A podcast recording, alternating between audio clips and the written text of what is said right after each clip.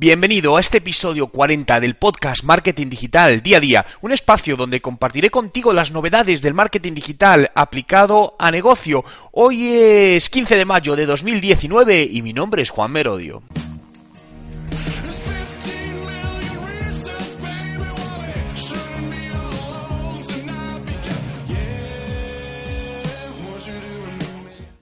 Y comenzamos hablando de Amazon. Decide dar 10.000 dólares a los empleados que emprendan. Sí, esto es cierto. Esto es un programa que lleva algún tiempo pero lo están potenciando y donde Amazon lo que propone a muchos de sus empleados o personas que no son sus empleados, ¿no? Pero este caso va para empleados a que emprendan su propia empresa de distribución de paquetería y Amazon les va a, a pagar con este dinero y además tres meses del salario y les va a ayudar absolutamente en todo el proceso dándoles además todo lo que necesiten para la distribución de sus productos, apoyándoles con la propia marca Amazon, trajes, etcétera, etcétera. El objetivo de todo esto es al final externalizar fuera de Amazon, ¿no? Amazon quiere externalizar a través de empresas eh, terceras, pues todo o parte del servicio de entrega y paquetería. Es algo realmente, es un movimiento interesante, es un movimiento personalmente me parece muy inteligente porque al final esto no es nada nuevo, siempre se comentaba que, o siempre se ha dicho, ¿no? Que la externalización, o también llamado outsourcing, siempre era mucho más rentable para una empresa, sobre todo porque te quita de unos costes fijos y permite que las empresas sean mucho más eh, flexibles, ¿no? Y recordad que la flexibilidad a día de hoy, en los tiempos que vivimos, que es además parte de esta transformación digital, es algo importante si quieres que tu empresa siga siendo sostenible cada vez si las empresas tienen costes fijos muy fuertes, muy estructurados, poco flexibles, al final eso en cuanto hay un movimiento de mercado, lo que hace literalmente es romper la empresa. Por lo que me parece algo súper interesante. Además me gusta, ¿no? La filosofía de eh, apoyar a que la gente emprenda dentro de, de las empresas y salga con su propia empresa, ¿no? Muchas veces esto en, en, bueno, todavía en muchas mentalidades empresariales todavía es algo, lo ven negativo, ¿no? Es decir, si hay alguien, de hecho, fíjate, yo recuerdo que cuando emprendí mi primer negocio en el año 2004, yo estaba trabajando en una empresa y lo tuve que mantener en silencio durante un año, porque por la propia mentalidad de la empresa sabía que si se enteraban de que yo estaba emprendiendo me iban a despedir inmediatamente y obviamente yo necesitaba, eh, bueno, pues había invertido en mi negocio, pero necesitaba también poder eh, seguir viviendo, por lo tanto necesitaba ese trabajo. Y continuamos hablando de tres métricas imprescindibles para YouTube y los vídeos, ¿no? Eh, ¿Trabajas YouTube en tu negocio? Si no lo trabajas, hazlo ya. Estás dejando escapar una gran oportunidad, donde además hay unos agujeros de mercado enormes, porque son muy pocas las empresas que están trabajando YouTube de manera eficaz.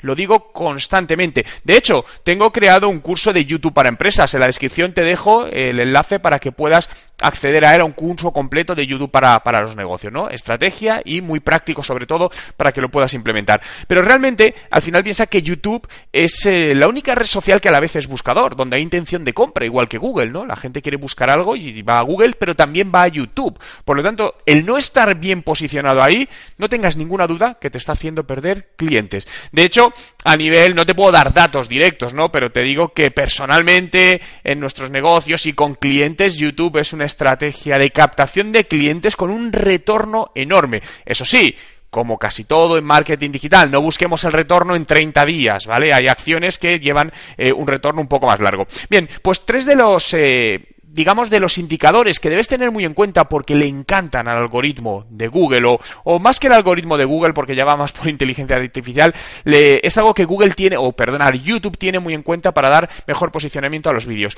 Los tres son, el primero, vamos al CTR. El CTR es el acrónimo de Click-Through Rate, que es el ratio de clics versus impresiones.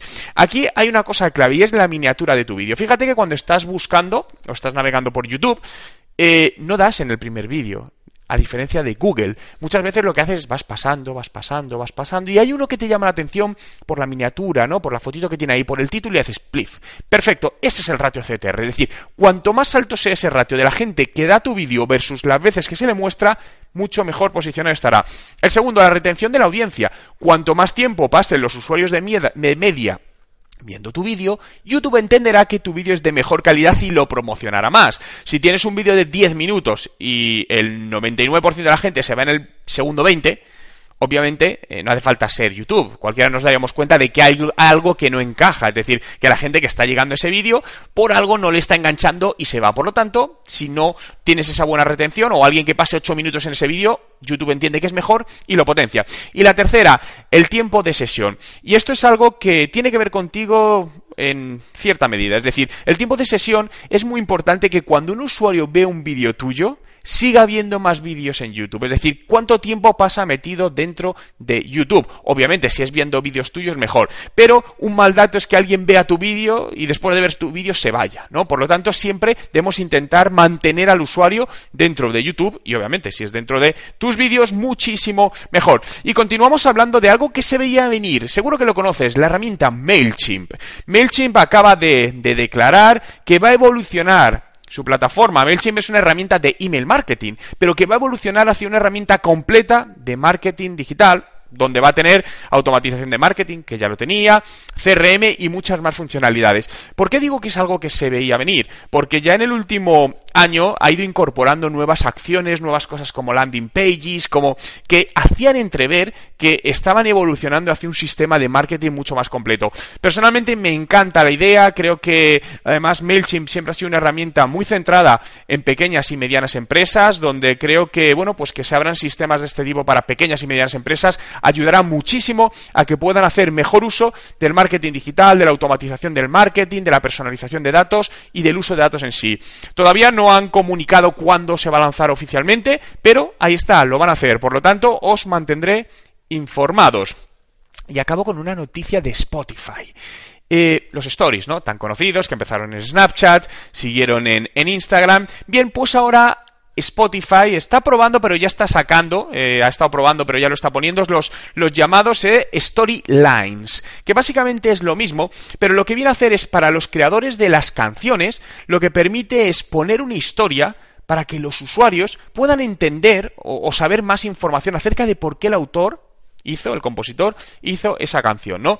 Me parece súper interesante, ¿no? Porque realmente muchas veces cuando escuchas una, una canción, te podía, si te dicen, oye, ¿te gustaría saber qué motivó, qué inspiró a este músico a hacer esa canción? Seguro que sí. Imaginaos que directamente dando abajo se abre este storyline y el autor te dice cómo lo hizo, etcétera, etcétera. Me parece súper interesante. Ya está disponible para dispositivos eh, Android, últimas versiones, y para iOS, si no he visto mal, también. Por lo que los stories siguen cogiendo fuerza, formatos verticales, eh, y con esto me hago la, me hago, te hago la pregunta. ¿Trabajas los stories en tu empresa? Contéstame en los comentarios para saber si los estás trabajando. Si no los estás trabajando, empieza ya, como el vídeo. Estás dejando escapar una gran oportunidad para tu empresa, siempre con estrategia, insisto. No siempre hablo, doy por hecho que hay una estrategia de negocio digital detrás, no es poner stories por poner.